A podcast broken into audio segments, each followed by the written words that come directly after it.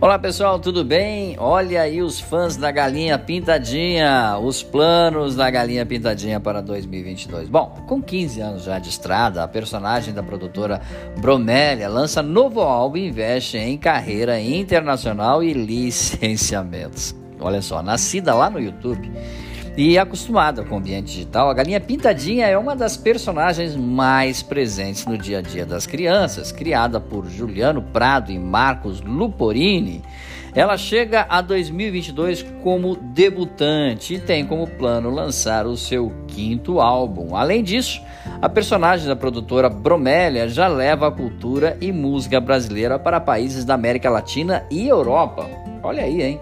Trabalhar com a identidade brasileira é um dos principais, ou melhor, um dos princípios, podemos dizer assim, da Galinha Pintadinha, já que ela procura trazer músicas tradicionais e antigas, muitas vezes em uma nova roupagem, podemos dizer assim, de forma atraente para crianças e composições de Marcos Luporini. Isso faz parte da identidade da galinha e dá tons aos álbuns que vem passando de geração em geração desde 2008. Pensando nisso, a produtora está preparando para este ano o lançamento de um novo álbum que terá novas composições. Luporini conta também que passou a trabalhar mais as músicas e que o quinto álbum está sendo preparado há cerca de oito anos. Olha isso, né? Segundo ele, teve gravação antes e depois da pandemia. Por sorte, meus filhos estavam na idade de cantar e durante a pandemia gravamos em casa mesmo. Conta ele explicando que a produção acabou se tornando também uma experiência familiar.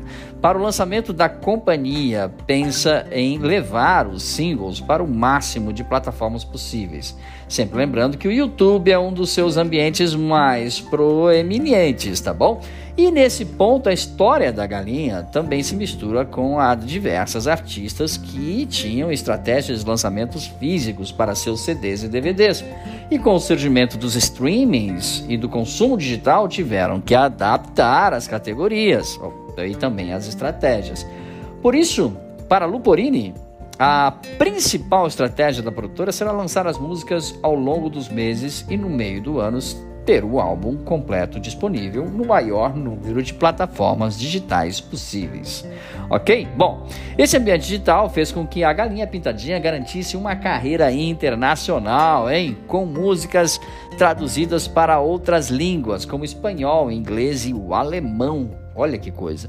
O criador conta com os países em língua latinas que tem uma identificação maior com a musicalidade e avalia que essa estrada no mercado internacional é uma grande oportunidade pessoal e também comercial.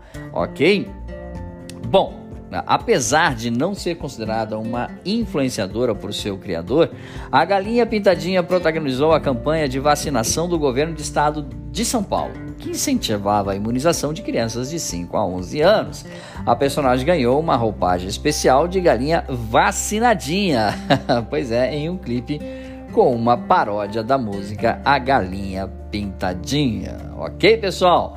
É isso aí. Mais uma mudança e mais uma, podemos dizer assim, uma estratégia de mercado nos planos da Galinha Pintadinha para 2022. Mais dicas sobre marketing, podcasts e vídeos você encontra no site dbmarketingdigital.com.br. Um grande abraço, até o nosso próximo encontro. Tchau, pessoal.